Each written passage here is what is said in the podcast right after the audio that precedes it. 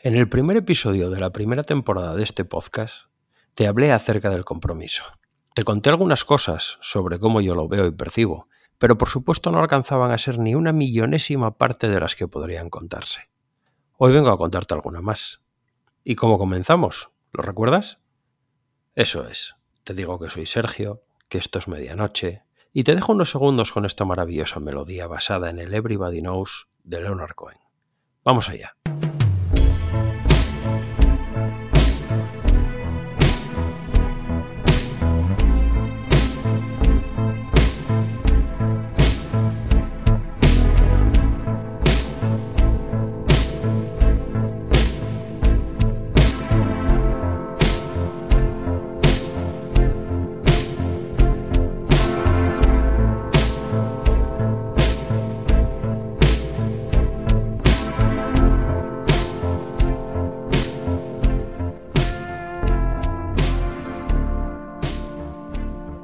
Compromiso.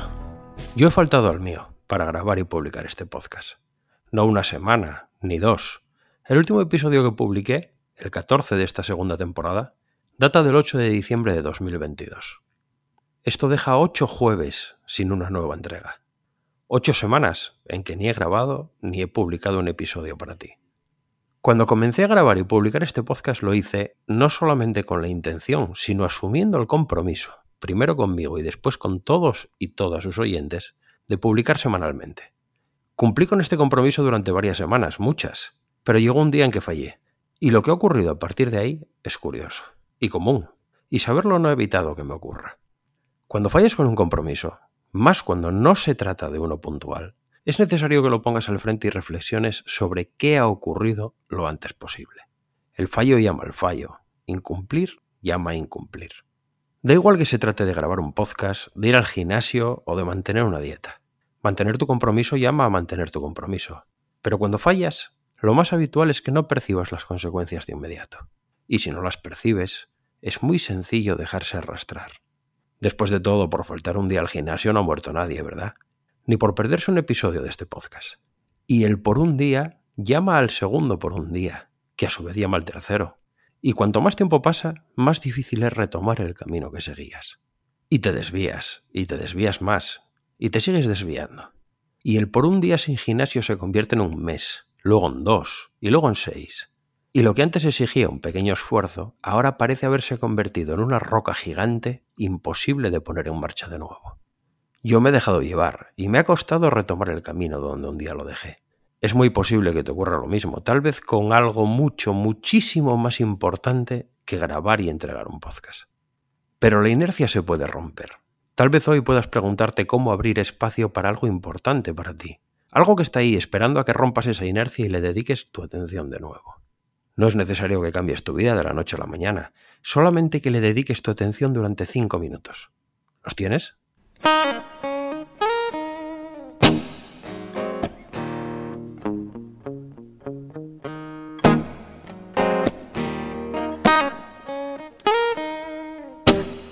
Recuerda que desde medianoche.link, el INK, puedes enviarme tu audio con tan solo pulsar el botón naranja. Necesitarás la aplicación de Telegram porque he cambiado el workflow, pero sigue siendo grabar y enviar, rápido y sencillo.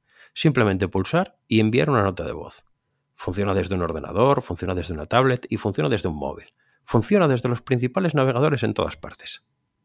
Recuerda también que si tú, tu organización o comunidad hacéis un trabajo destacable, os ofrezco la posibilidad de difundirlo de forma gratuita a través de este podcast contacta conmigo y muéstramelo.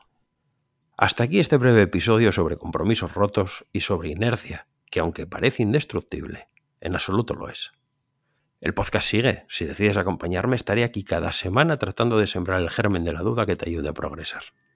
Y si te gusta este podcast, te agradecería que te tomes un instante para valorarlo o dejar una reseña en tu plataforma favorita, ya sea Apple Podcasts, Spotify o cualquier otra en que lo escuches.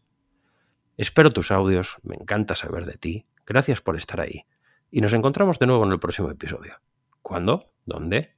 Pues ya lo sabes, el jueves, aquí y a medianoche.